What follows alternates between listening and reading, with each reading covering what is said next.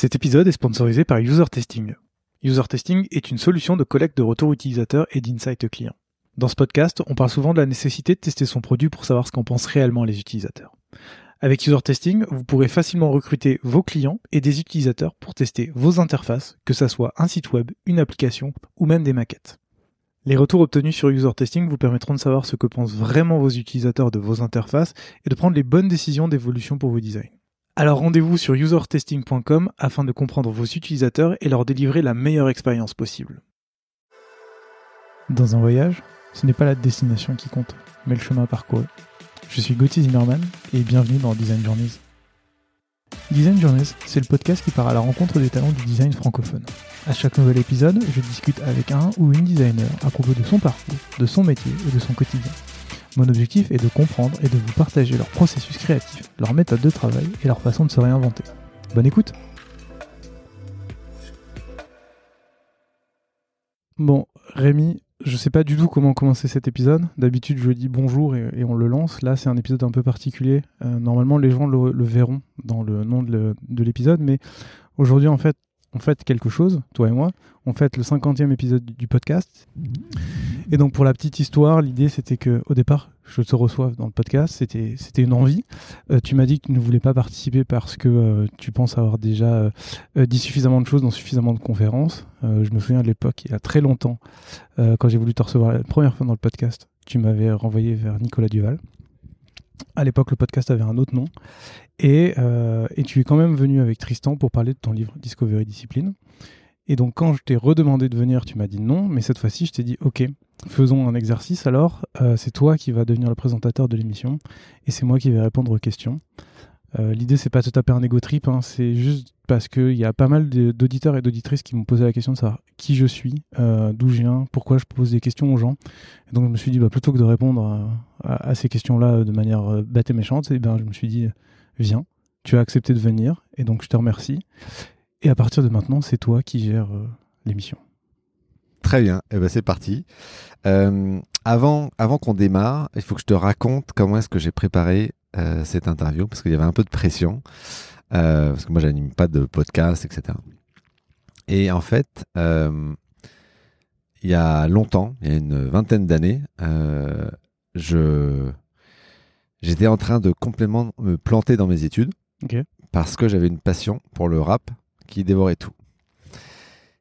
Et cette passion, elle, euh, elle prenait tellement de place que, alors je me suis pas mis au rap moi-même, mais par contre, euh, à l'époque, euh, je contribuais à un magazine en ligne, d'accord, qui existe toujours, qui s'appelle l'ABC d'air du son, qui est un peu une référence pour les geeks de rap, etc.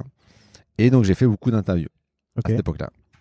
Et au départ, la manière dont je préparais mes interviews, c'était je, je me documentais de fou pour avoir les meilleures questions. Et il y avait plein de moments où ça marchait extrêmement bien, etc. Mais en fait, je me rendais compte que des fois, la question que je voulais absolument poser, en fait, la réponse derrière n'était pas très intéressante. Mais moi, j'étais tellement obsédé par ça que j'essayais de la reposer. Ou alors, des fois, en fait, que euh, le détail qui tuait tout, euh, bah, en fait, il venait d'une question complètement anodine ou c'était le fait de rebondir sur un truc, etc. Et donc, plus le temps a passé, plus je me suis rendu compte que la partie documentation, préparation de l'interview, elle était euh, moins importante que une écoute euh, très profonde pendant, pendant la discussion. Euh, et donc, je me suis dit, après avoir commencé un peu à creuser, c'était quoi les bonnes questions, je me suis dit, bon, en fait, on va essayer ensemble euh, une interview où j'ai peu de questions, j'en ai quelques-unes dans ma tête, mais peu. Ok. Et par contre, je vais avoir une écoute particulièrement attentive à ce que tu me dis et les questions, elles vont venir de ça. Voilà. Et là, le, parallèle qu'il y a avec euh, le sujet du podcast, c'est que en termes de technique d'interview de discovery, il y a sûrement des ponts à faire en termes de comment est-ce qu'on peut euh, voilà, mener un entretien de discovery, par exemple. Ça veut dire que tu vas me mettre la pression pour les épisodes d'après, puisqu'en fait, moi, c'est comme ça que je travaille. Généralement, je me documente sur les gens sur leur vie. Euh, et, en fait, je me retrouve dans ce que tu dis. Le fait de poser la bonne question, ça j'ai arrêté depuis longtemps, mais le fait de te rendre compte que la réponse amène une nouvelle question. Je suis peut-être en train de te casser ton truc. Pas du tout, absolument pas. C'est le cœur du truc. C'est euh, c'est un truc que j'ai remarqué, c'est que, enfin, peut-être pour les gens qui, qui, écoutent, euh, le podcast n'est jamais préparé en avance. Bon, alors, là, encore pire, puisque du coup, je sais pas du tout comment on va, dans quel sens ça va partir, mais généralement, moi, j'ai une trame et j'ai des questions. Et après, si on n'y répond pas, c'est pas grave. Et si on répond à d'autres questions, c'est pas grave. Donc en fait, les invités ne savent jamais de quoi on va parler. Bon, généralement, on parle de leur vie et de leur travail, hein, c'est mieux. Mais du coup, c'est ça. Mais, euh, mais du coup, je sais pas du tout, donc on va partir. Je te redonne la main. Mais écoute, moi non plus. Et euh, on va simplement commencer par une question simple c'est d'où viens-tu? Géographiquement ou dans la vie ou C'est à moi de. Ok. Euh, je viens des Vosges. J'ai grandi là-bas. J'ai passé, euh, je pense, si je dis pas de bêtises, 17 ans dans les Vosges. J'ai grandi là-bas, dans une petite ville qui s'appelle Mirecourt, euh, que personne ne doit connaître, mais pourtant c'est la capitale mondiale du violon. Voilà. Il y a le plus gros violoncelle du monde là-bas. Voilà. Euh, j'ai fait mes études là-bas jusqu'au lycée. et après, je suis parti, je suis parti faire mes études, une classe prépa, une école de commerce. Euh, et, voilà. Très clair. Alors deuxième question qui est directement euh, qui découle de ça, c'est et aujourd'hui, tu es qui? Je suis qui? Alors je suis Gauthier Zimmerman. Euh, pour les gens qui écoutent le podcast, normalement je suis l'animateur de ce podcast. J'ai 29 ans, bientôt 30, et je suis product designer depuis 3 ans. Voilà. En gros si on fait juste le pont entre euh, d'où tu viens et est-ce que je suis est-ce que c'est quoi le c'est quoi l'événement marquant? Est-ce qu'il y a un moment particulier où il y a quelque chose qui se qui se passe qui fait que la trajectoire elle t'emmène là où tu es aujourd'hui? Je me suis posé je, me suis posé la question puisqu'en fait euh, la première question que je pose à chaque fois c'est comment t'en es venu à faire du design? Et donc forcément je l'ai préparé celle-là. C'est pas une surprise. Et pour répondre à ta question, non, il n'y a pas un événement. En fait, euh, je pense que c'est euh, une série d'événements. Euh, si, on revient du coup là où j'ai grandi, depuis tout petit, en fait, j'ai suivi des cours d'art plastique. D'abord, ma mère m'a inscrit à des cours d'art plastique à la bibliothèque municipale. Donc j'ai commencé comme ça. Ensuite, ma grand-mère m'a inscrit à des cours d'art appliqué plastique, enfin bref, de quoi m'occuper le mercredi, euh, où c'était avec une artiste, donc euh, c'était vraiment euh, apprendre les proportions du corps, etc. Vraiment de ça. Et une fois arrivé au collège, lycée, j'ai dû arrêter ça. Mais en même temps, j'ai continué l'art plastique du coup au collège et au lycée, j'ai pris l'option art plastique. Donc j'ai fait un bac scientifique, option art, enfin, option art plastique à côté. Donc j'ai fait de l'art plastique jusqu'à la fin de mes, études dans le secondaire. Et à côté de ça, comme je pense beaucoup de ma génération, euh, on a découvert Photoshop, craqué, et donc j'ai commencé à utiliser ça, euh, à utiliser Photoshop pour faire euh, des montages comme à peu près tous les invités que j'ai eu de ma génération. Et en fait, moi, ce que je voulais faire, c'était des études de graphiste. Et par contre, je peux t'expliquer pourquoi j'en ai pas fait. Ça, là, il y a un événement marquant, c'est que en quatrième, troisième, quand tu bosses, enfin quand tu fais, quand as des cours de technologie, tu devais créer ton site internet sur le métier que tu voulais faire. Et moi, j'ai fait un site internet sur le métier de graphiste.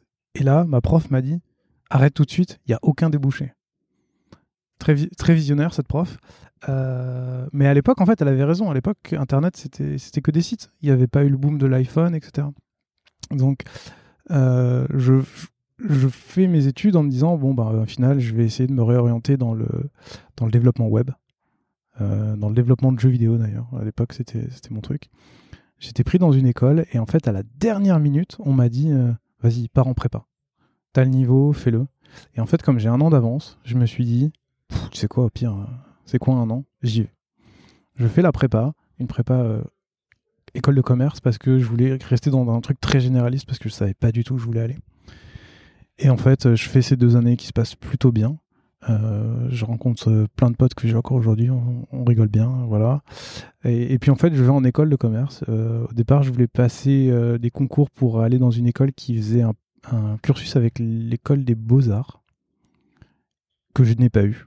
Donc du coup, je suis allé dans une autre école. Et en fait, à partir de là, je me suis réorienté dans le marketing et la communication digitale. Et j'ai fini par me rendre compte que c'était pas trop non plus ce qui me plaisait. Surtout après une expérience chez, chez Canal, où j'ai bossé pour les, 30 ans de Canal sur euh, bah, toute la partie à l'époque qui s'appelait En clair, donc euh, le petit journal, le grand journal, etc.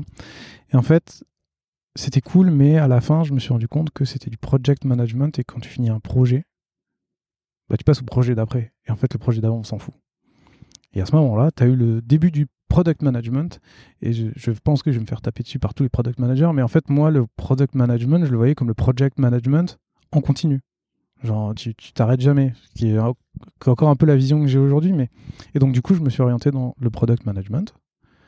Sauf que j'étais souvent dans des petites boîtes où il n'y avait pas ou peu de designers. Et donc, du coup, j'étais PM et designer. Et au bout de trois ans, j'ai fini par me dire, en fait, ce qui me fait kiffer, c'est pas de faire des roadmaps, c'est pas de faire des tickets, c'est pas de. C'est très réducteur ce que je dis, hein, mais euh, c'est vraiment rencontrer des utilisateurs, discuter avec eux, comprendre leurs problèmes, trouver des solutions, faire des maquettes, mais pas que. Et j'en arrive là où, j'en suis aujourd'hui, en fait, qui est euh, le product design. Est-ce que euh, cette distinction entre project manager, product manager, product designer, aujourd'hui, c'est une distinction à laquelle tu accordes de l'importance? C'est une bonne question, ça. Euh, je pense que project versus product, mais que ce soit management ou design, ouais. Parce que j'ai encore cette vision de tu fais un projet et après tu passes au suivant.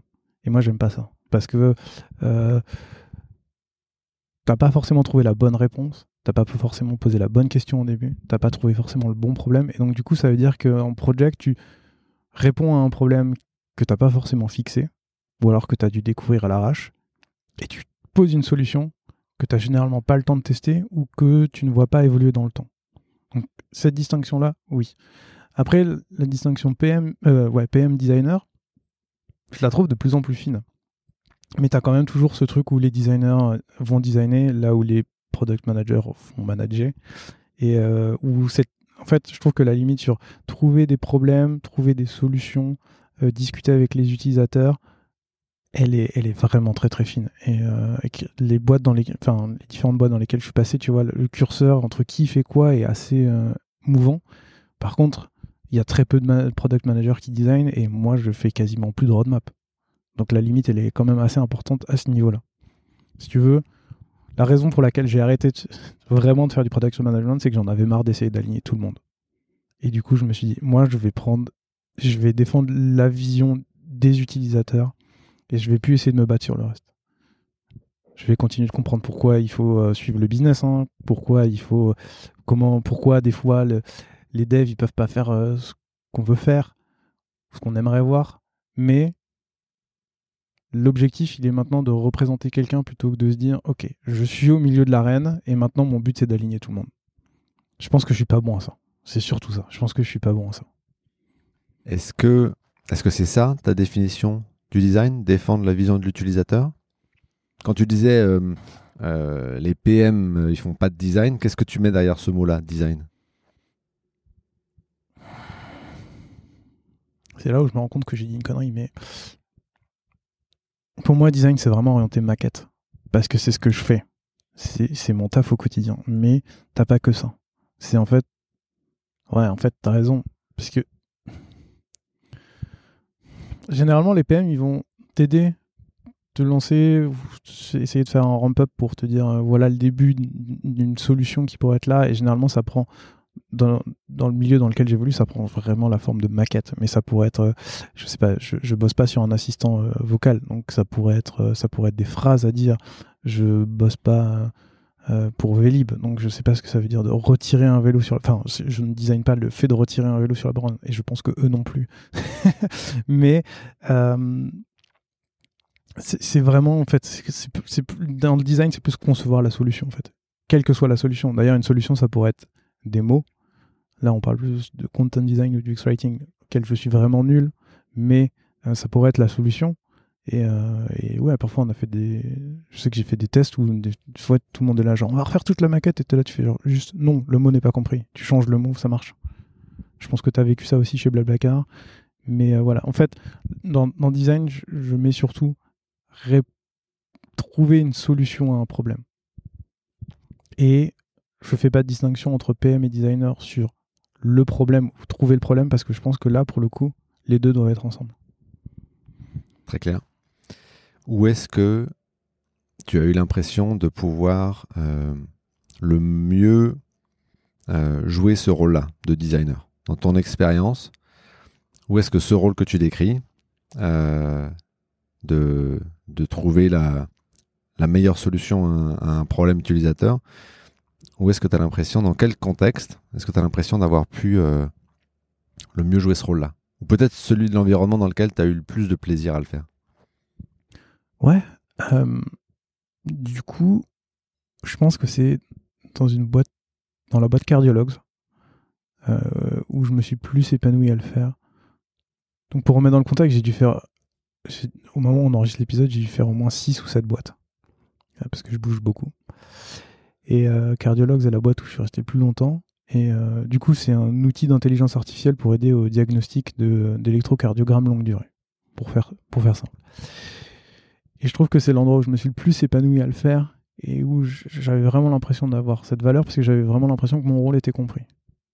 Parce qu'aujourd'hui, le rôle de designer n'est pas forcément compris. Je, me souviens d'une des premières boîtes dans lesquelles j'ai bossé où on m'a dit les designers, c'est des crèves la dalle et de toute façon, ils sont juste là pour faire ce qu'on leur demande. Donc, tu vois, je me dis, il y a du chemin qui a été fait depuis, mais euh, c'était vraiment là où, avec les PM, on, passait du temps à se dire. Euh, Ok, quel est notre problème?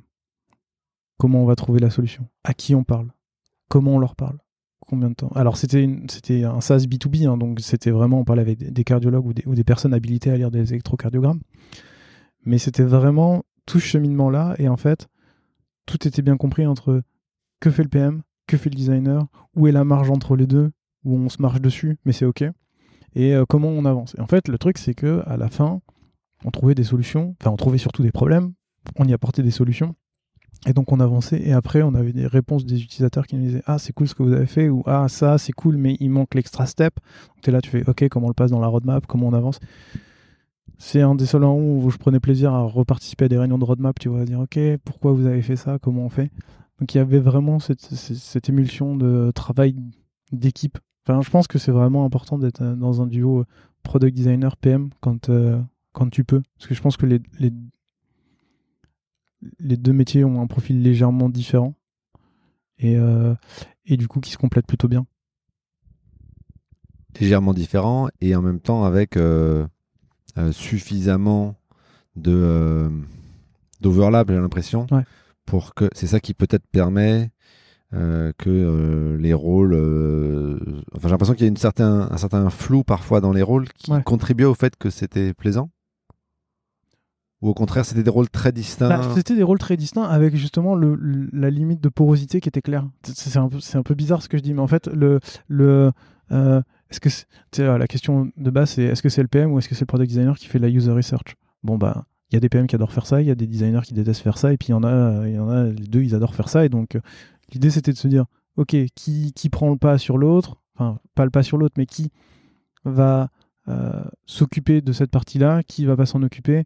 Et en fait, tu avais, ce, truc de bon, on, se marche, pas dessus, tu veux le faire, tu le fais, je veux le faire, je le fais, et puis on voit ça. Mais par contre, j'arrivais pas en, plein meeting en disant bon, la roadmap, euh, c'est moi qui vais la faire, et les PM n'arrivaient pas en disant la solution, elle est pas bonne, donc c'est moi qui vais la designer. Tu vois, il avait, il y avait un truc de la roadmap, j'ai un doute, donc voilà mon avis. Les PM venaient, disaient les maquettes, voilà, est-ce que tu as pensé à ça et ça? Donc tu vois, c'était pas. Euh, ils n'arrivaient pas en prenant l'ordi et en modifiant la maquette, et moi j'arrivais pas en modifiant la roadmap. Tu vois, il y, avait une écoute qui fait que tu arrives à la limite, mais tu vas pas, tu vas pas trop loin pour prendre le rôle. Sinon, je serais resté PM ou, euh, ou il serait devenu designer.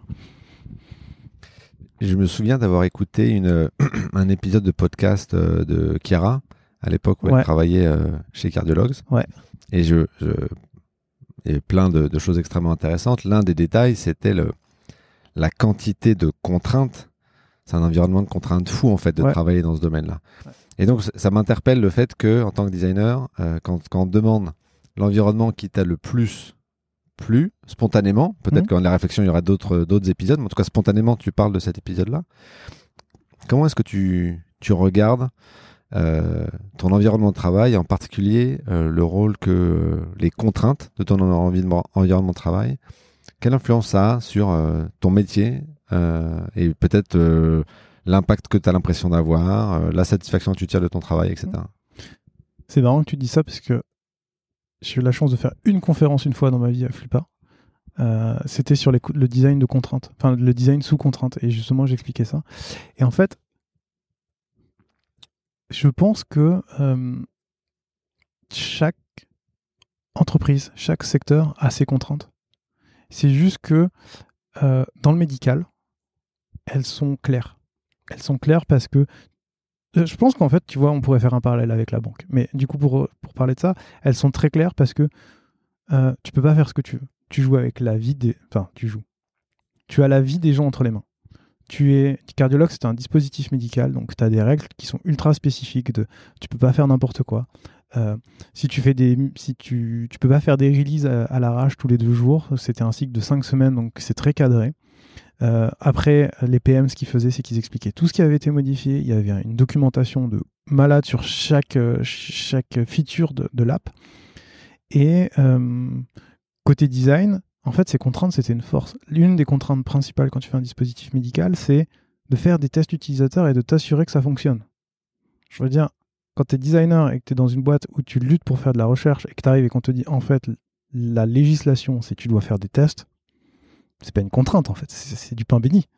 Donc, je pense que euh, les, contraintes elles existent, c'est juste que euh, dans, le, médical on le dit et dans d'autres métiers.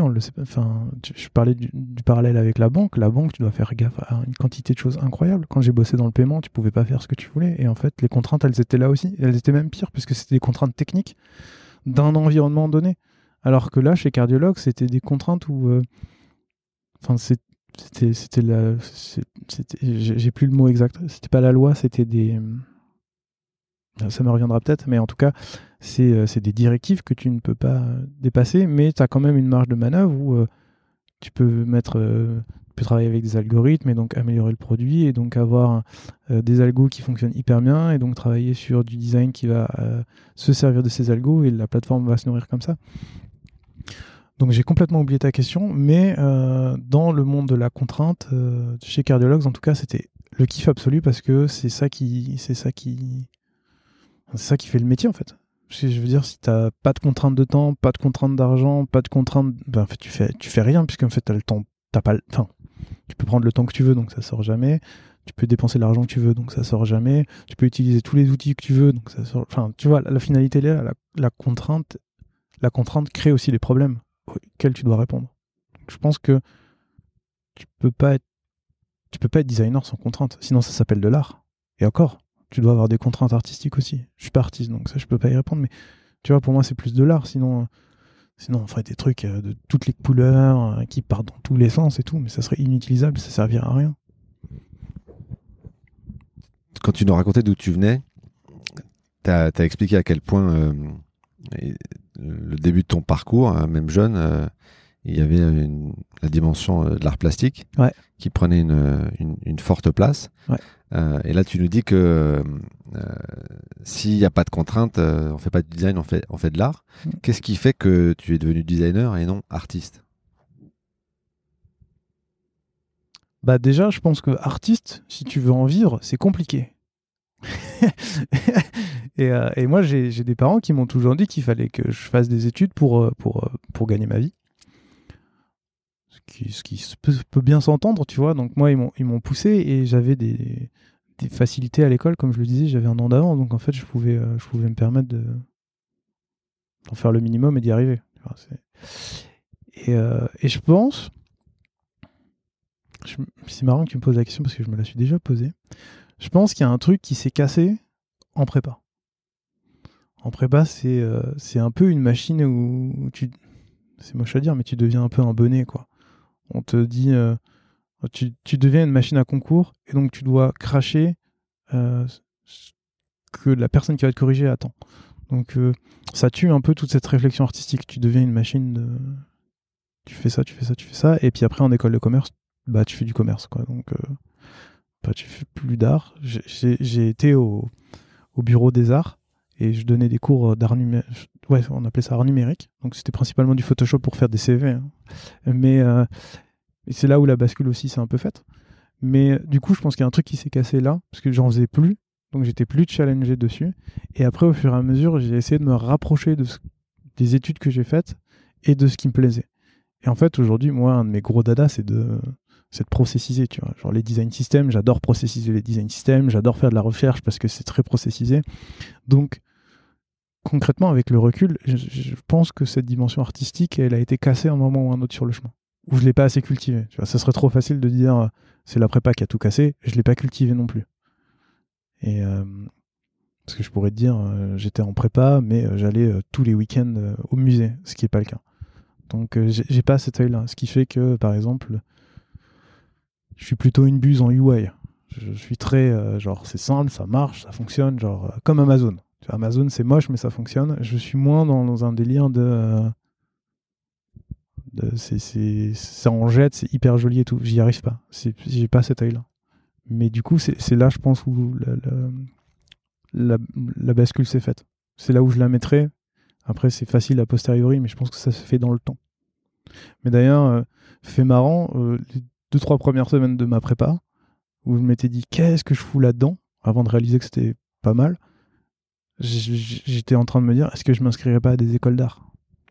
Je l'ai pas fait. Mais, euh, mais tu vois, il y avait encore ce truc-là, et après, ça a totalement basculé. Tu parlais de, de, des sujets de, process dans le design, dans la research. Ouais. Euh, j'ai l'impression que dans la communauté des designers en ce moment, ce sujet-là, il est, il, est, il est central. Mm. Euh, la part grandissante euh, des design systems, une certaine uniformisation même d'une application à l'autre. Ouais. Euh, côté research, effectivement, beaucoup de questions autour de comment est-ce qu'on fait pour euh, amener de la méthode, euh, s'assurer que des insights qu'on récupère, on va pouvoir les réutiliser pour le projet d'après, etc. et j'ai l'impression qu'il y a des gens qui sont à fond dans cette direction-là, mm. et qu'il y a d'autres personnes qui sont inquiètes des conséquences que ça pourrait avoir en termes de créativité. C'est quoi ton regard là-dessus? Bah, les deux ont raison en fait, et les deux ont tort. Il n'y a pas de bonne ou de mauvaise situation. Euh, non, je pense que d'un côté, le côté processisation, il est euh, normal, en tout cas le système veut ça, puisque euh,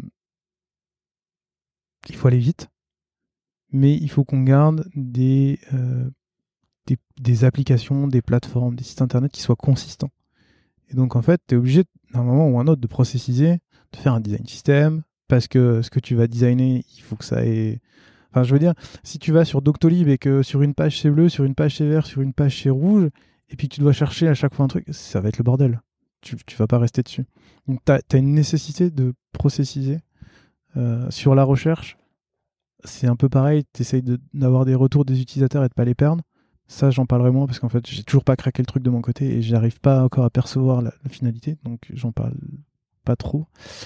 Et en même temps, est-ce que ça tue la créativité? Ben oui et non, parce que je veux dire, pour chaque chaque situation, t'es pas obligé d'utiliser le système, tu peux essayer de réadapter, tu peux essayer de voir ce qui marche, ce qui marche pas, et ensuite de l'ajouter au système ou de faire fitter le système.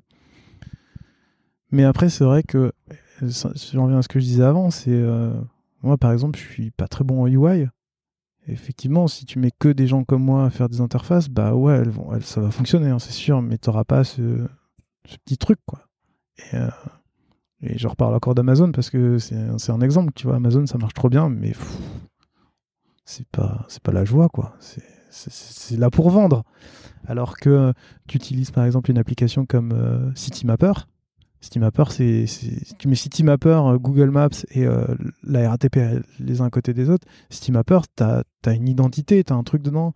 Et justement, moi, j'essaye de trouver vachement c'est un peu un de mes dadas de réflexion en ce moment, c'est de se dire comment tu réussis à, fusionner la brand et le product design pour que en fait euh, la brand soit dans le produit. J'ai l'impression que ça c'est un truc qui, est assez oublié.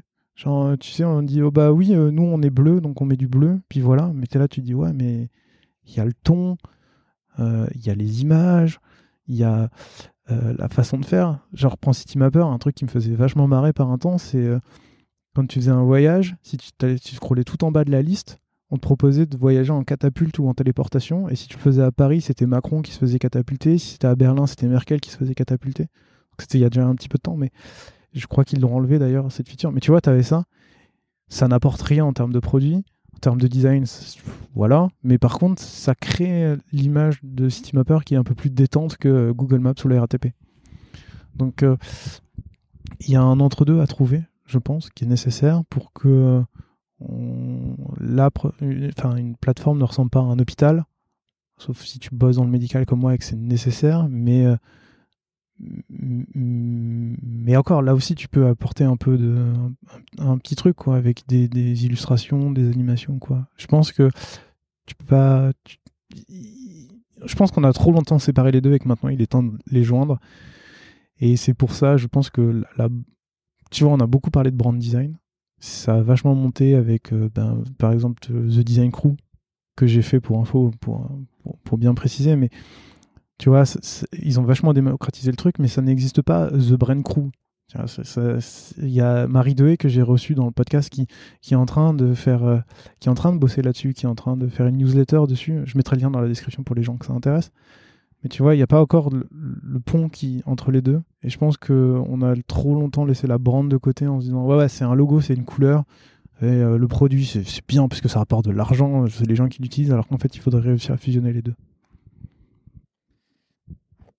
Tu, prenais deux exemples euh, opposés, Amazon et CityMapper. Ouais. Euh, est-ce qu'il y a des, des marques, des entreprises qui sont des, des sources d'inspiration pour toi et qui justement exactement sur, sur cette intersection arrive à concilier les deux Je vais être cliché à fond dans ma réponse, mais Apple. Apple, c'est les seuls qui réussissent à faire ça. Enfin, c'est les seuls. C'est euh, des génies. je veux dire, euh, la, la, marque, euh, la marque est dans le produit, les produits sont dans la marque. On pourra en dire ce qu'on veut depuis que Tim Cook est arrivé que ça se délite et encore, mais regarde, ils sortent un téléphone avec avec une énorme. ce qu'ils appellent l'île en plein milieu, ils réussissent à l'intégrer dans le produit, ça fait un boom de ouf, ça marche trop bien, et, euh, les mecs t'intègrent ça dans leur communication, et en fait, on va dire le défaut du téléphone devient sa force. Je pense que eux font bien ça. Et en même temps, quand tu me poses cette question-là, moi j'ai surtout beaucoup de contre-exemples qui me viennent en tête de toutes ces marques de luxe qui, euh, à l'époque, étaient, euh, tu vois, avaient des typographies ou des brands très, je vais dire classiques, même si ça veut rien dire, mais tu vois, un peu à l'ancienne, et qui là, du jour au lendemain, se sont toutes mises à faire du flat design, des, trucs sans, sans, sans, enfin, sans, sans, âme, et où tu les regardes toutes et tu fais, bah c'est les mêmes. Et tu vois, et, tu regardes leurs produits, c'est toujours des produits euh, de luxe, avec des produits, euh, comment, de, qualité, avec un savoir-faire qui est derrière, mais à côté de ça, ils te mettent des codes de start-up dessus. Et tu fais, bah, euh, pourquoi? Enfin, qu'est-ce qui s'est passé? Quel est, le projet qui est derrière? Et donc ça, c'est vraiment les contre-exemples que j'ai de se dire tout marchait bien et d'un coup ça marche plus. Du coup, on pourrait citer Louis Vuitton qui eux gardent vraiment cette image de du LV qui est très classique avec euh, la main d'œuvre et tout. Enfin, je vais pas chez Louis Vuitton très souvent, mais tu vois, je trouve que euh, tu as, cette image de marque qui, qui marche tout. Je suis en train de réfléchir à autre chose en même temps. Mais tu as, vraiment toute cette expérience dans le magasin, euh, la marque, le savoir-faire. Et donc, du coup, ce à quoi je pensais, c'est Nike. Nike, ça marche tout aussi bien que Apple, tu vois. C'est. Bah, regarde, Apple et Nike, en fait, enfin Nike, d'ailleurs, euh, ils, ont qu'un logo, ils ont même plus de nom. Tu vois. Bon, Apple, c'est simple, c'est une pomme. Nike, c'est la virgule. Tu rentres dans un magasin euh, Nike, c'est genre tu sais que tu es dedans, c'est le même partout, tu as une ambiance dedans, tu as les produits qui sont euh, du streetwear au, euh, mec qui va taper des records euh, au marathon.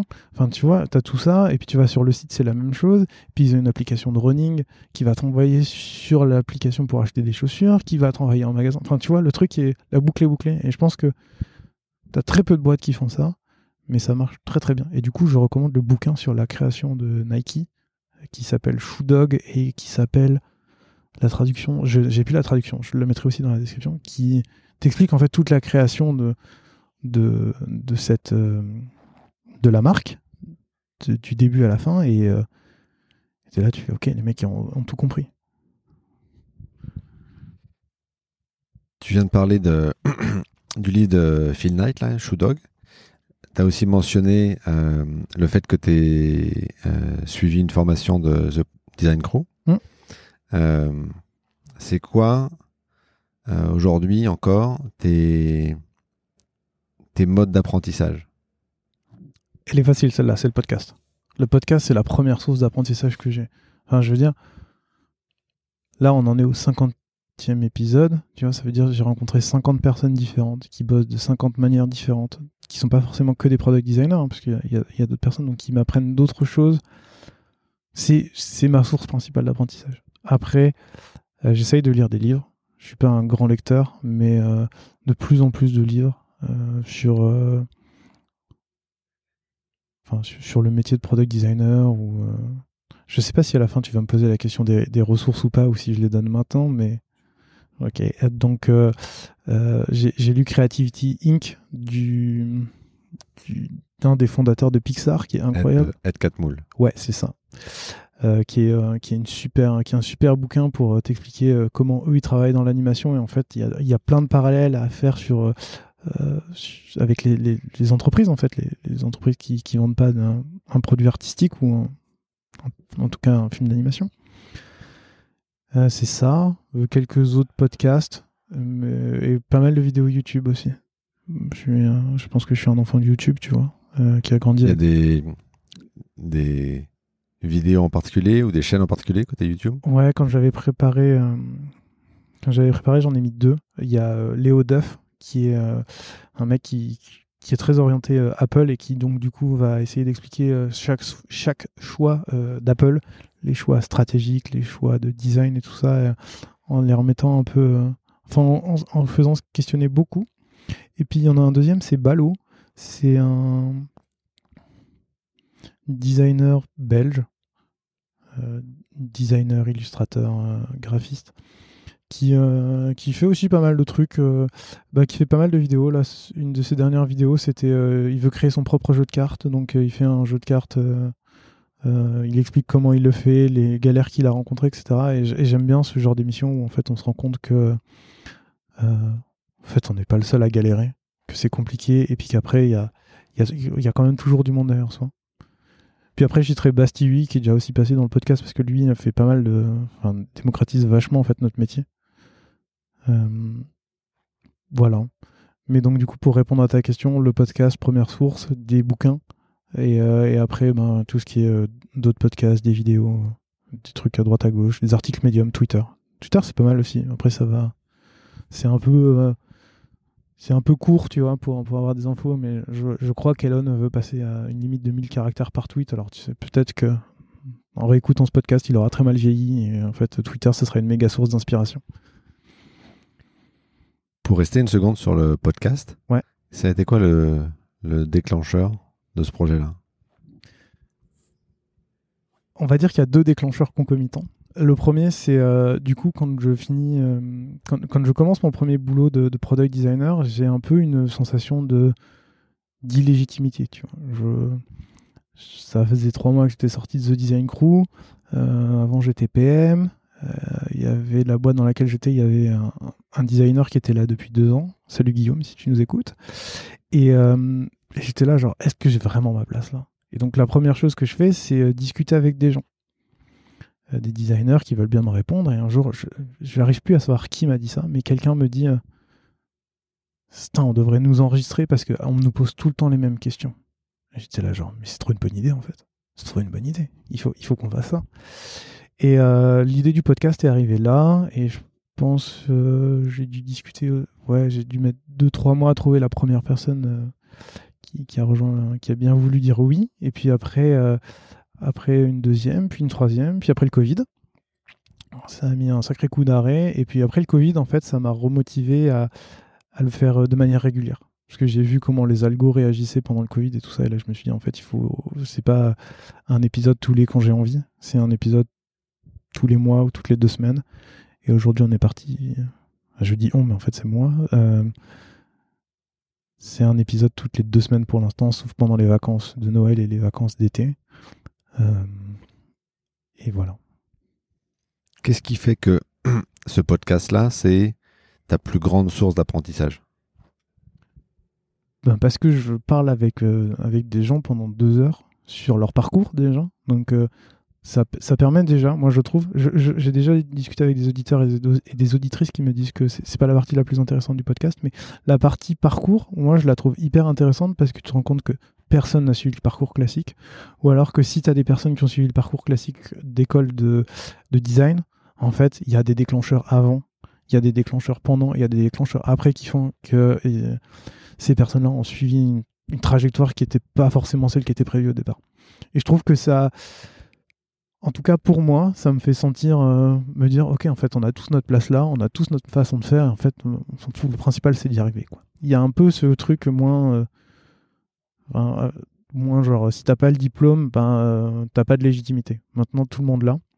Puis la deuxième partie, c'est bah, du coup de la deuxième partie du podcast qui est je prends le temps de discuter avec des gens pendant une, heure de, leur taf, des problèmes qu'ils rencontrent au quotidien, comment ils passent dessus, euh, comment ils y réfléchissent, comment ils l'intègrent et tout ça. Et euh, je, parle pendant au moins deux heures de design avec une personne différente toutes les deux semaines. Donc c'est un peu comme si je te disais, euh, j'ai une liste de mentors sur commande. Sur commande, ça exagérer, mais j'ai une liste de mentors qui m'expliquent d'où ils viennent, ce qu'ils font, pourquoi ils le font et comment ils le font. Et j'ai le droit de leur poser toutes les questions que je veux. Ou presque. Donc, euh, je veux dire, c'est génial. Et après, ça me permet de rencontrer d'autres personnes qui me mettent en relation avec d'autres personnes. Et en fait, tu vois, la boucle est bouclée.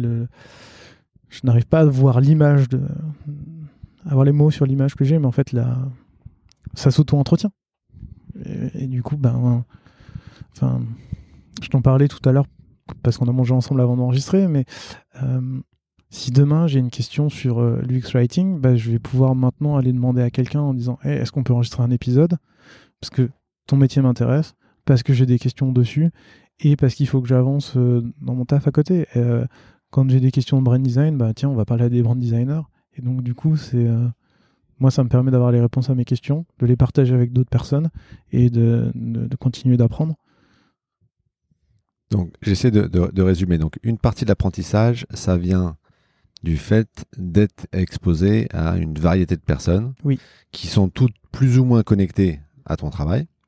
Des fois directement, des fois plus loin, mais c'est pas non plus euh, le hasard complet. quoi. Il y a une fois, une fois où c'est arrivé, c'est une agence de communication qui m'a proposé de recevoir euh, euh Tiffen, qui euh, possède une agence de création produit, mais physique, pour les marques françaises de luxe.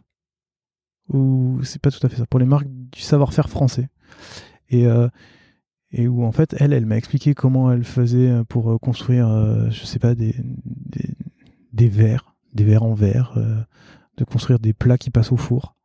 et ça, pour le coup, c'était complètement déconnecté de, mon milieu. Mais en fait, en même temps, quand tu parles avec elle et qu'elle t'explique qu'elle, un cycle produit, c'est pour sortir un produit, c'est deux ans et qu'il faut euh, euh, parler avec des ingénieurs qui, eux, vont faire les moules et vont faire ci, vont faire ça, et puis que ça coûte super cher de faire un moule. Donc, euh, tu es là, tu te dis, hmm, des fois, j'ai un peu de chance dans mon métier de me dire, si j'ai fait une erreur, j'ai juste à changer un truc sur Figma, alors que eux, ils doivent refaire un moule qui va leur coûter plusieurs milliers d'euros. Donc ça, c'était un peu à part. Mais sinon, effectivement, oui, les, autres personnes gravitent plus ou moins autour de... Ben, c'est principalement des, des, designers de Paris, enfin, qui habitent à Paris des designers et des designers, mais, après ça dépend. J'essaie d'élargir, c'est pas facile, mais euh, parfois j'essaye. Mais du coup, tu aurais pu te contenter de d'écouter euh, des podcasts plutôt que de le faire. Et donc j'ai l'impression que il y a un truc supplémentaire que tu expliques à l'instant, c'est que en fait ça devient quasiment un prétexte pour creuser euh, tes intérêts, tes obsessions du moment.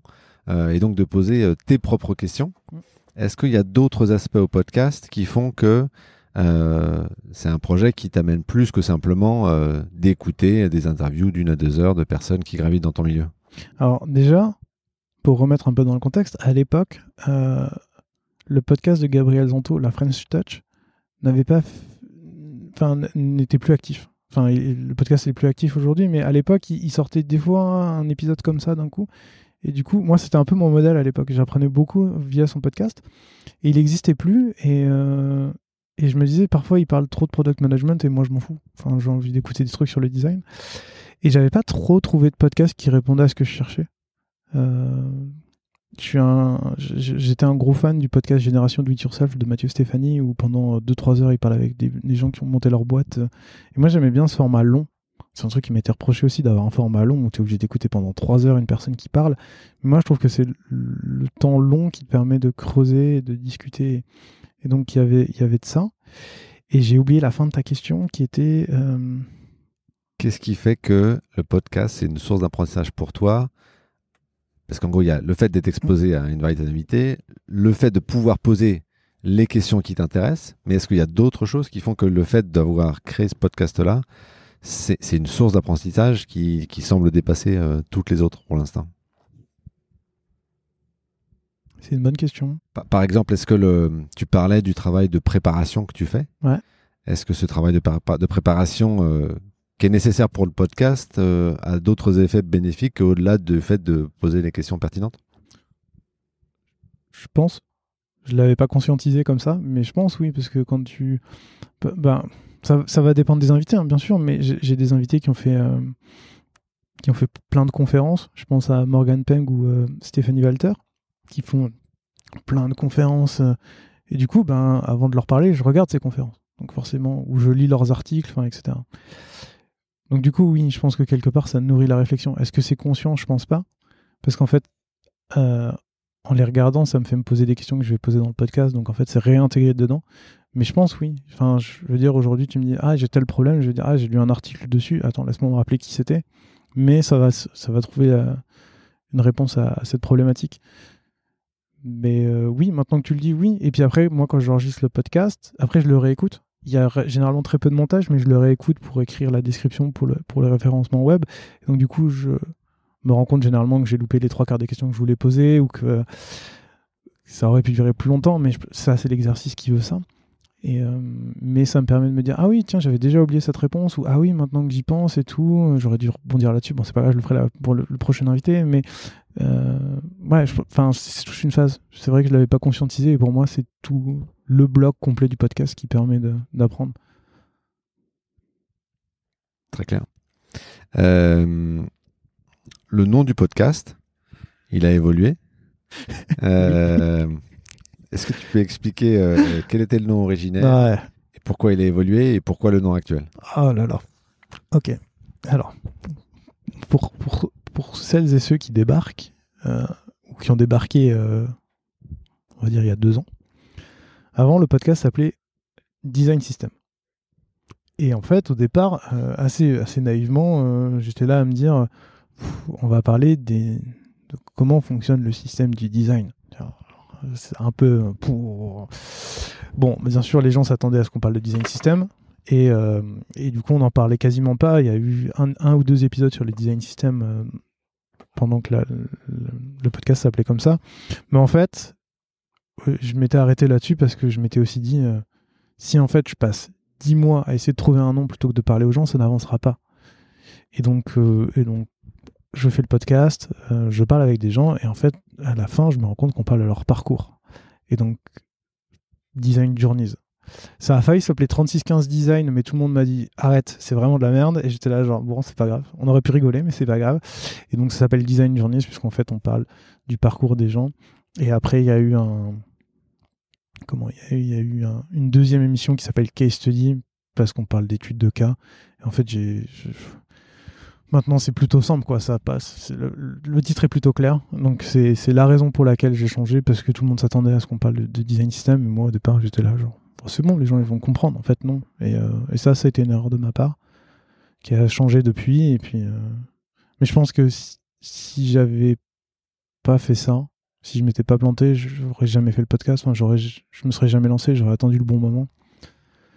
Et euh, tu vois, c'est comme le branding de l'émission. Enfin, c'est une vieille élue euh, avec un pin et, euh, un, pinceau dedans. C'est naze. C'est moi qui l'ai faite. Je suis pas, suis pas brand designer. J'en ai bien conscience. Un jour, ça évoluera. C'est prévu un jour, mais euh, En même temps, c'est de l'audio, quoi. Je pense que les gens s'en foutent du logo. Il est orange, je sais que ça se repère plus facilement que tous les autres logos qui ont une couleur différente, enfin plutôt bleu. C'est un peu le, c'est un peu le mood sur les podcasts bleu, blanc et tout ça. Voilà, ça évoluera un jour, mais pour l'instant. L'orange est une très bonne couleur. Merci beaucoup. J'aime beaucoup l'orange, euh, donc c'est pour ça. Euh, si tu pouvais inviter euh, la personne de ton choix en étant certain qu'elle accepterait, qui est-ce que tu aimerais Est-ce qu'il y a des noms de personnes que tu aimerais inviter?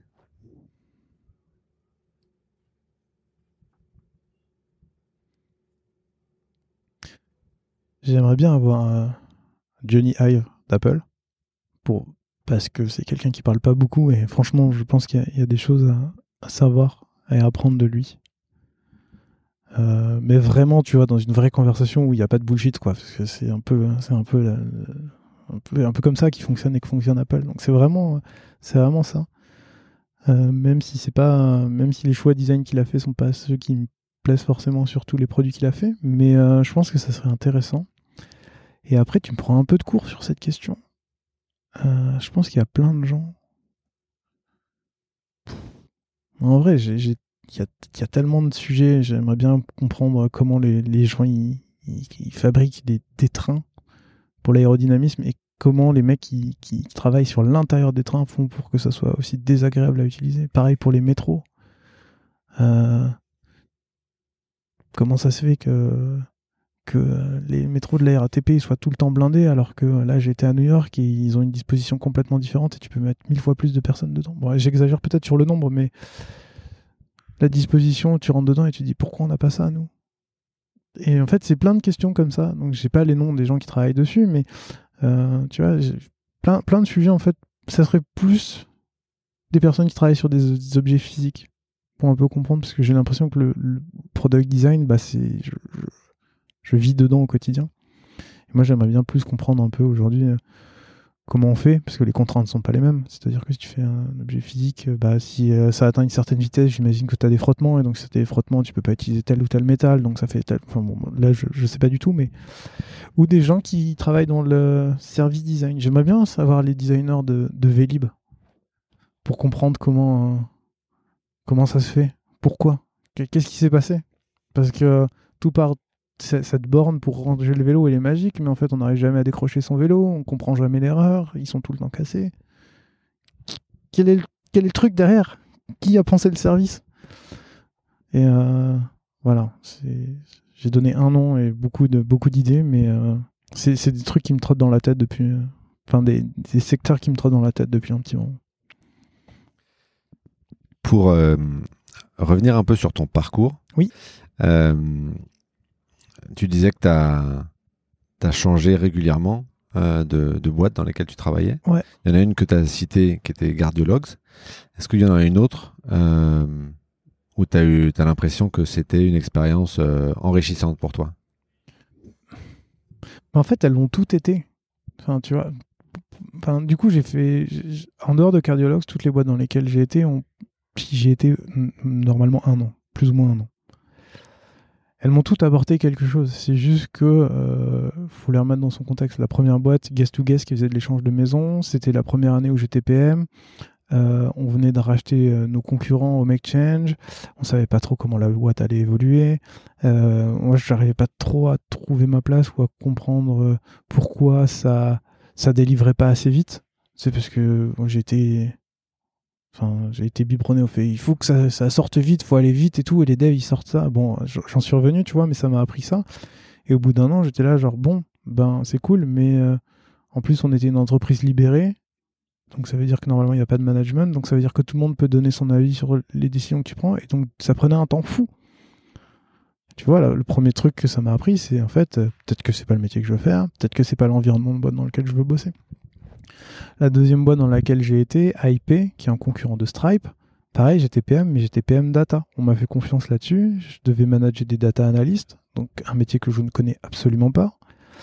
Du coup, ça m'a appris plein de choses. Ça m'a appris plein de choses sur euh, la méthode en, en entonnoir. Mon boss m'avait appris ça pour de la data, c'est-à-dire tu pars du plus général et tu arrives au plus précis. Cette méthode-là, elle me nourrit tous les jours pour euh, la user research. Moi, dès que quelqu'un arrive et me dit, moi, je veux savoir ça et je vais poser cette question, je suis là, genre, alors, méthode entonnoir. Ça, t'es au fond. Maintenant, on va remonter tout en haut. on va poser la question générale qui va te permettre de débiaiser du mieux qu'on peut dès le début et on va y aller au fur et à mesure. Et ça m'a également appris que j'avais pas envie de bosser dans, ce secteur d'activité. Tu vois, quand, euh, quand, euh, quand tu bosses dans le paiement, tu gagnes de l'argent à chaque fois que quelqu'un dépense, enfin, utilise une carte bleue tu gagnes un pourcentage et un frais fixe. Forcément, nous, euh, Black Friday, tu mets un énorme écran et tu vois combien tu gagnes. Et forcément, plus les gens y dépensent, plus, tu gagnes d'argent. Et moi, j'étais j'ai découvert à ce moment-là que j'étais pas aligné avec ça. Que bah, acheter pour acheter, c'était plus, mon modèle. Enfin, en tout cas, pas, ma façon de, voir les choses puis après, voilà, au fur et à mesure, euh, j'ai appris, enfin, tu vois, on, pourrait passer des heures sur ce que j'ai appris dans, dans chaque, euh, dans, chacun des tafs que j'ai fait, mais euh, tous m'ont appris quelque chose, j'en retiens quelque chose, pas forcément de manière consciente, mais ça m'a permis de me, construire au fur et à mesure. Des, fois, on fait des choix, effectivement, de manière inconsciente, et c'est que rétrospectivement qu'on on, s'en rend compte. Quand tu regardes ton parcours, professionnel, hmm. est-ce que tu vois, est-ce que tu vois euh, quelque chose qui se dessine? Est-ce que, que, peut-être tu n'as pas eu l'impression de, de, dessiner, mais en réalité, les choix que tu as fait, la somme des choix que tu as fait, hmm. ça, crée, ça crée un tout. Bah, si tu veux, la première partie de mon parcours où j'étais PM m'a amené au fait de me dire que c'était pas le métier que je voulais faire. IP m'a permis d'amener sur le fait que je voulais faire un métier qui avait plus de sens pour moi. Et puis au fur et à mesure, je sais pas, après, euh, après j'ai fait une boîte euh, où on m'a viré au bout de trois mois parce qu'en fait ils avaient plus d'argent pour me payer. Ça m'a appris à faire attention, à, se dire, hein, parfois c'est sexy, mais en fait peut-être un peu trop. Euh, après, bah, j'ai fait Captain Contrat, donc de la simplification de, de démarches administratives pour quand tu veux créer ta boîte, par exemple, plutôt que d'avoir euh, tous les papiers de l'État à te taper, euh, bah, tu as quelqu'un qui tu remplis un questionnaire assez simple, on le fait pour toi. Bah là, on m'a fait confiance, tu vois. Donc là, ça m'a permis de me rendre compte que je voulais faire du, product design. Ça m'a clairement amené sur la voie de me dire euh, ah ouais, je veux faire ça. C'est vraiment le truc qui me fait vibrer. Mais après, c'était pendant le Covid, donc je me suis dit c'est peut-être pas dans ce secteur-là, c'est peut-être pas dans ce contexte-là. Et euh, j'étais approché par cardiologues et là, ça a été le boom, tu vois. Genre, en fait, j'ai envie de bosser dans le médical, c'est trop bien. Il y a plein de contraintes, comme tu le disais tout à l'heure, mais tu sauves des vies, peut-être des gens. T'es sur des. T'es sur des vrais. T'as un vrai sens derrière. Enfin. Si demain tu peux plus payer par carte bleue sur un site internet, bon, bah, c'est pas grave, tu trouveras un autre moyen de payer. Ou alors, t'avais peut-être pas besoin du truc que t'allais acheter, tant mieux pour toi. Alors que euh, bah, demain, tu as un problème cardiaque, bah ouais, ouais, bah, faut peut-être trouver une solution, ou en tout cas comprendre d'où ça vient. Et là, ça a du sens et ça commence à. Donc tu vois, c'est un peu cliché ce que je dis, mais te lever tous les matins et te dire, ok, on va sauver des vies, on va aider des gens, ou en tout cas, on va apporter une pierre à l'édifice. C'est plus sympa que de te dire, ok, aujourd'hui, combien les gens ils vont cracher grâce à, grâce, euh, grâce à nous, et euh, du coup, combien on va gagner. C'est là encore une fois, je grossis les traits, mais dans l'idée, c'est un peu euh, ce que j'ai fini par m'en faire dans, comme image. Et, du coup, qu'est-ce qui explique ton, ton départ de cardiologue Puisqu'a priori, d'un point de vue euh, euh, rôle, ça cochait la case. D'un point de vue sens, ça semblait fort. Hmm? Qu'est-ce qui explique ton départ? Il y a deux raisons. La première, c'est que la boîte a été rachetée par Philips. Et, et moi, dans mon parcours, je suis beaucoup dans, dans des petites boîtes. Euh, enfin dans des petites boîtes, dans des startups en tout cas. Et euh, la perspective de rentrer dans un gros groupe et l'idée que ça pouvait être euh, aspiré dans Philips plutôt que de rester indépendant me, me, faisait pas du tout envie. Franchement, j'ai pas envie d'être dans, un, dans une boîte où tu dois attendre mille ans pour prendre des décisions.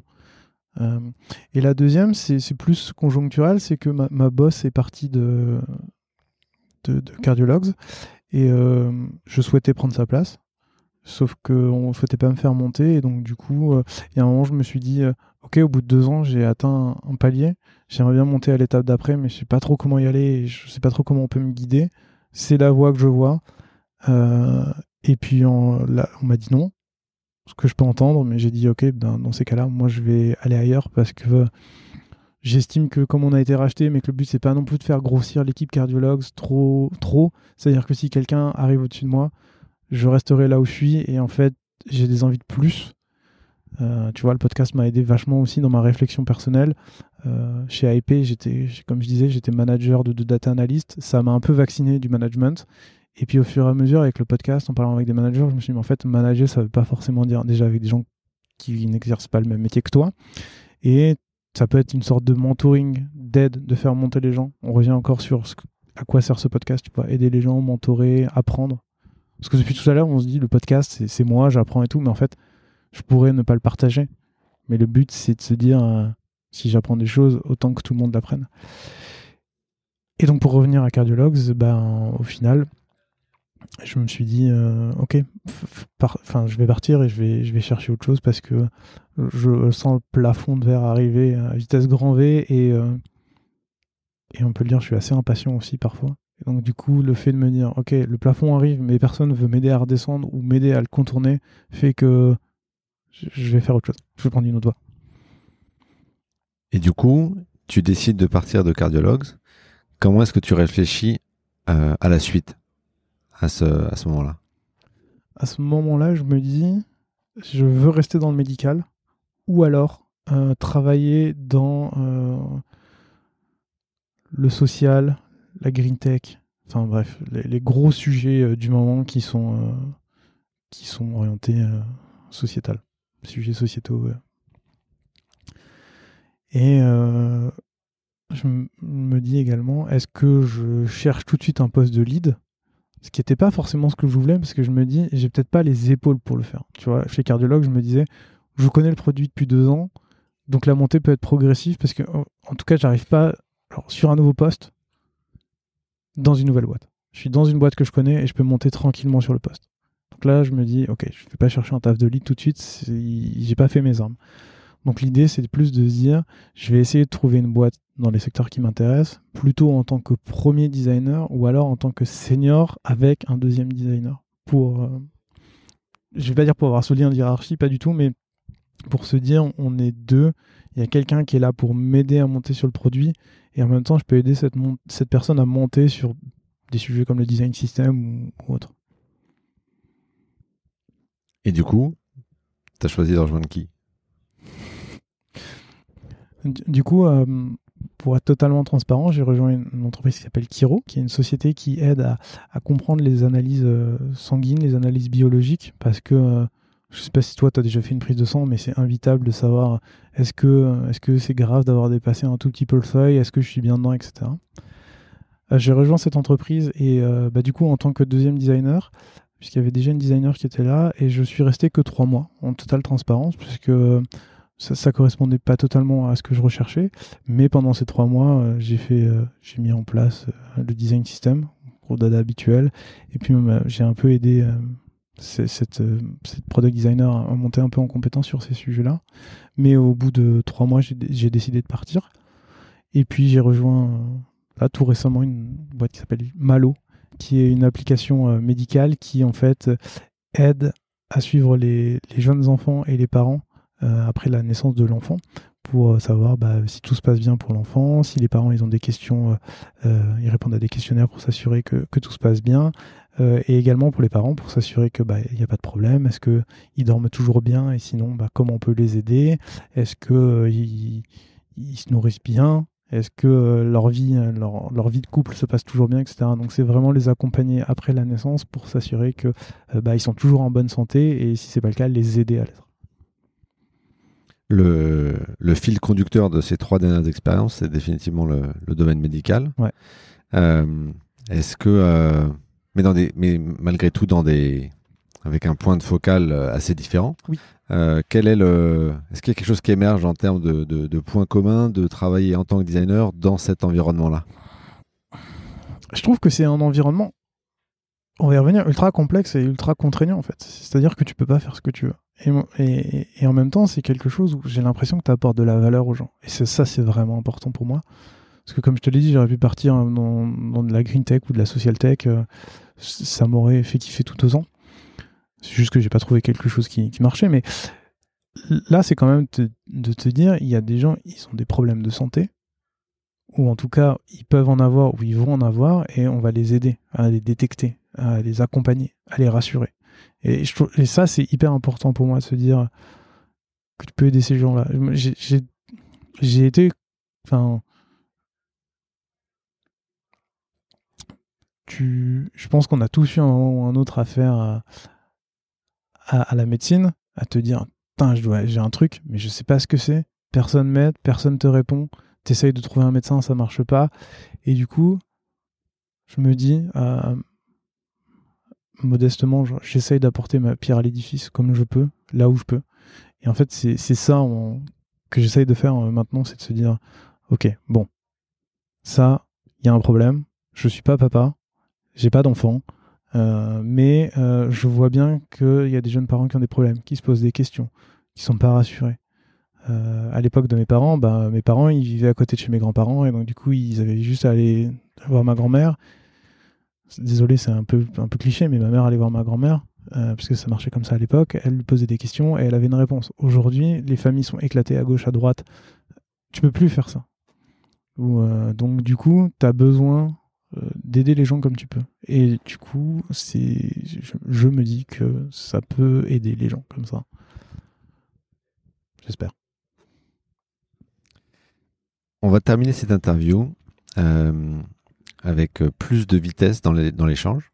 ok. Donc je vais te poser euh, des questions. Il faut que tu essaies de me répondre de la manière la plus spontanée.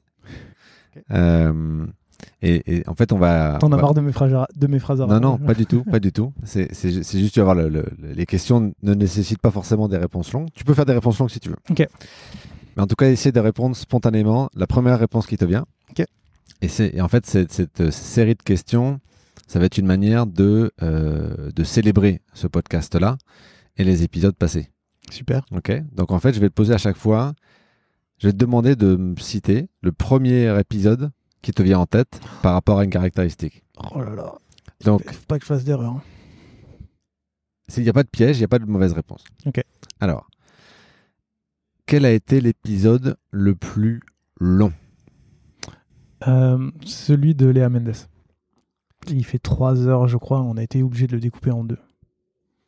Quel a été l'épisode où tu as l'impression que toi ou ton invité, vous avez le plus rigoler euh, Celui avec Théo Kopf. Mais c'est assez biaisé puisqu'en fait Théo on se connaît depuis la prépa. Et donc du coup dès l'intro on a commencé à se marrer. Quel épisode a été le plus dur à monter? Euh, C'est celui avec Camille Promera. Euh, parce qu'on l'a fait à distance et euh, j'avais mal calibré mon micro. Et donc en fait ça faisait ça sursaturait et j'ai dû réenregistrer tout. Donc j'ai dû tout écouter avec un son sursaturé tout retaper puis tout relire. Donc en fait sachez que quand vous écoutez l'épisode avec euh, avec Camille les questions que je lui pose ont été entièrement réenregistrées. Très bien. Quel euh, épisode a été le plus surprenant pour toi? C'est celui de Margot Renaudot au départ, on devait faire l'épisode il y a genre deux ans pour parler de brand design. Et en fait, à la fin, j'ai découvert qu'elle était brand designer, product designer, illustratrice, tatoueuse. Euh, bref, elle, était incroyable. Euh, et, du coup, j'ai vraiment pris du plaisir à, à découvrir son parcours. J'avais tout préparé. Et en fait, au bout de au bout de 20 minutes, j'ai compris que ma trame, elle était morte et qu'il fallait que ça parte, euh, enfin, qu'on avise complètement et qu'on improvise sur, euh, sur, sur, la trame du, podcast. Mais c'était vraiment cool. Quel épisode a été le plus utile pour toi? Ouh, ça par contre, c'est dur. Premier qui te vient. Le premier truc qui me vient, c'est tous. Tu vois, c'est la réponse magique. Mais en fait, c'est dur de donner une réponse parce que, euh, comme je te le disais, quand j'ai besoin de parler avec quelqu'un d'un sujet en particulier, bah, je vais avoir la réponse à mes questions. Mais comme ça avance au fur et à mesure et que des fois je découvre des choses, je trouve que ça serait assez injuste par rapport à tous mes invités d'en choisir un. Parce que je trouve vraiment que j'apprends des choses à chaque fois. Est-ce qu'il y a un épisode où, en découvrant le parcours de la personne t'a été particulièrement touché par cette personne-là? Touché dans quel sens?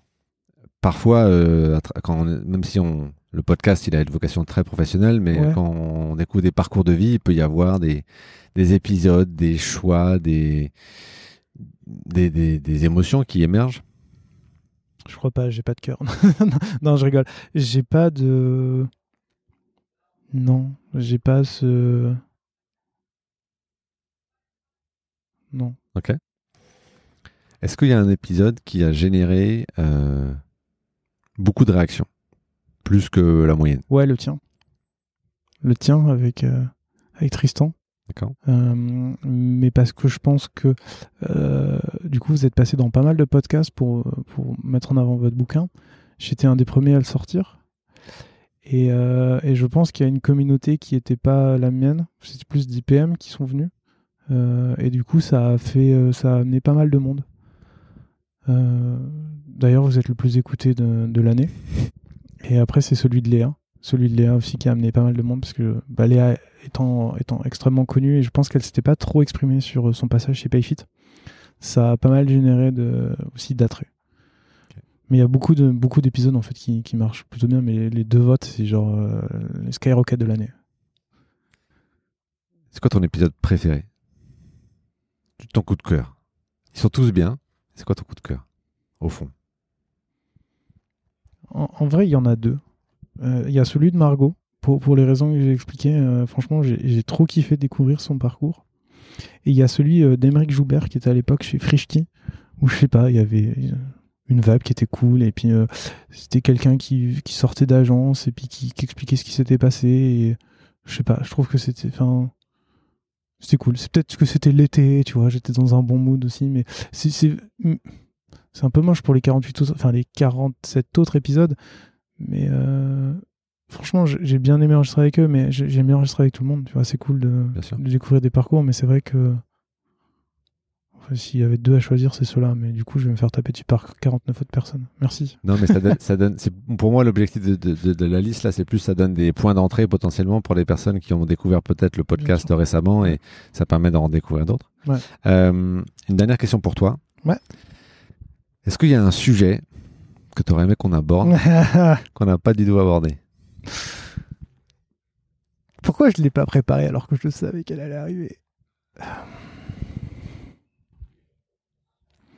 Non, enfin, tu vois, je vais, dire un truc bête, mais chaque fois que j'enregistre un, épisode, mon invité me dit euh, J'espère que j'ai été bon, j'espère que j'ai pas dit trop de conneries, j'espère que ça va interroger les gens. Euh, ça va interroger, ça va intéresser les gens. Je suis en train de me poser exactement la même question et je comprends pourquoi en fait il se pose ça. Genre, en fait, qui a envie d'écouter pendant 1h14 euh, parce que c'est le temps qu'on a là, qui a envie d'écouter pendant 1h, 2h, 3h une personne raconter sa vie quoi? En quoi c'est intéressant? Et je sais pas si, si t'as appris des choses ou si ça t'a intéressé. Mais euh, tu vois, en fait, je pense que c'est le truc le plus dur. Et je comprends maintenant que, que les gens qui viennent dans le podcast aient un max de questions sur, sur elles-mêmes à la fin. Les gens, les gens, ils. Bon, bref, voilà. Je, je, pense que, ouais, c'est, c'est pas un sujet en tant que tel, mais je trouve que. Hum, j'essaye de faire passer le message de se dire que les invités qui viennent dans le podcast sont pas forcément. Euh, serein à l'idée de, participer. Surtout, comme je le disais, je leur envoie pas les questions à l'avance. Euh, je leur dis vaguement de quoi on va parler. Donc euh, c'est assez déstabilisant. Moi j'ai l'habitude de parler derrière un micro maintenant, mais je te cache pas, quand je vais réécouter l'épisode, je pense que je vais un peu euh, galérer. C'est compliqué de réécouter sa voix, surtout quand là c'est moi qui vais principalement parler. Donc voilà, c'est juste que les gens qui viennent dans le podcast sont... Enfin, n'hésitez pas à aller leur dire que si ça vous a plu, si ça vous a intéressé. Et euh, j'en profite pour faire passer un petit message pour moi, c'est que je sais que généralement c'est mes invités qui reçoivent les messages euh, de, de félicitations ou du fait qu'ils aient appris quelque chose. Si vous voulez aussi m'envoyer des messages pour me le dire, n'hésitez pas, ça me motive à continuer. Euh, mais voilà, j'ai pas de vrai sujet, mais en fait je pense que c'est assez intéressant d'expliquer comment le podcast fonctionne aussi et surtout comment les, gens le vivent. Je te partage une dernière impression en ayant réfléchi à tout ce que tu nous as raconté. Moi, je vois un paradoxe que j'aimerais t'envoyer te, pour finir, c'est tu as un appétit réel pour les enjeux de process. Ouais. Et tu as beaucoup travaillé dans des petites structures. Ouais. Or, j'ai l'impression que l'endroit où quelqu'un qui a un appétit pour les process aurait le plus d'impact, c'est dans des grandes structures. Comment est-ce que tu regardes ce paradoxe-là?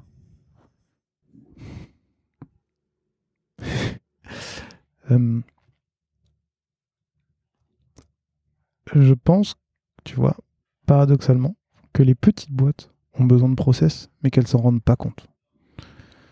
On va reprendre encore le coup du design system, mais en fait, je veux dire, le design system, moi, ça me semble être du bon sens, en fait, de, le mettre en place dès le début. Enfin, je veux dire, quand tu joues au Lego, tu t'attends pas à ce que les Lego, ils aient tous une forme différente. Ça te semble pas normal si tu, joues avec des méga blocs et des Lego et que tu les empiles et que tu te dises, bah, ça tient debout. Donc, tu vois, je pense que. Enfin, tu vois, c'est.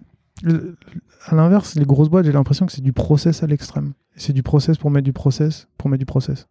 Je pense que, encore une fois, il faut juste trouver la, juste limite, mais je pense qu'une petite boîte qui doit aller vite, si tu lui fais comprendre que les 2, 3, 4 process que tu mets en place au début, ça te permet juste d'aller à fond, mais que ça bloque pas tout non plus. Enfin, je veux dire, si demain je mets en place un design system et qu'au bout de, 6 mois, on me dit, OK, en fait, euh, on se rend compte que l'image, ça va pas du tout, on est en train de refaire la brand et tout, faut tout péter, très bien. Mais je pense que ça t'évite quand même de faire quelques erreurs. Et dans les grosses boîtes, il y a trop de process. Du coup, tu vois ça, par contre, j'aime bien le process. J'aime bien mettre un peu des process, mais pas trop non plus, quoi. Parce que après, si tu es obligé de demander à, machin, qui doit demander à bidule, qui doit demander à truc, pour savoir si tu as le droit de modifier ça, pour développer ça, et puis ensuite, ça repart dans une autre boucle parce que tu passes dans une autre équipe. Mon Dieu, l'aide. Non, c'est pour ça que j'ai jamais fait de grosses boîtes. C'est vraiment le truc qui me. En intro, je disais, j'ai bossé chez Canal quand tu devais faire valider un truc et que ça passait par 2, 3, 4 étapes et que tu étais là, genre, mais pourquoi je vais pas avoir la personne et dans le bureau à côté? Ah oui, mais faut envoyer des mails avec bidou les trucs et machin en copie. Oh là là, quel enfer. Donc voilà, oui, j'entends le paradoxe, mais je trouve que c'est bien aussi d'arriver dans des petites structures et où tu arrives et tu dis, ok, est-ce qu'on peut pas se structurer un peu les, petites entreprises sont plus perméables, je pense, à, à l'idée de se structurer parce qu'elles en demandent. sinon, elles recruteraient pas un senior elle, garderait, je sais pas, un stagiaire ou un junior. Et, je pense que c'est pour aller à l'étape d'après. Enfin, c'est comme ça que moi je le vois. Merci d'avoir le jeu. Ben, surtout, merci à toi de, d'avoir pris le temps. Euh, et puis, euh, ben, merci à tous les auditeurs et les auditrices qui écoutent le podcast depuis, euh, depuis maintenant trois ans. J'arrive pas trop à me rendre compte parce que je, vois pas les gens. je vois juste des chiffres sur un, sur un écran du nombre d'écoutes que j'ai. Euh, c'est pas trop un truc qui m'intéresse, mais en même temps, c'est, tu vois, c'est toujours un ego boost, mais euh, voilà. Euh, je fais rarement la com dessus, mais il y a une page LinkedIn du podcast qui sera dans la description si vous voulez ben, suivre un peu l'actu du podcast. Sur Twitter, je suis dessus aussi et je, poste régulièrement sur mon Twitter perso bah, tous les épisodes et, les invités que je vais avoir. Comme ça, on, vous pouvez envoyer des questions à l'avance. comme ça, moi, ça m'aide à pas bosser. mais surtout ça, m'aide à poser les questions que, vous pouvez vous poser. Et puis, euh, puis voilà, merci à tous, merci Rémi pour, pour ton temps euh, et pour tes questions.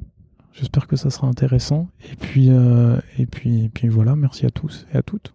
Et joyeux anniversaire à Design Journeys. Merci beaucoup.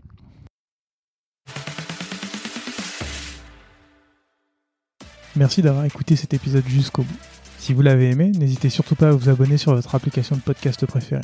Vous pouvez aussi mettre 5 étoiles sur Apple Podcast, c'est ce qui m'aide le plus à faire découvrir l'émission. A très bientôt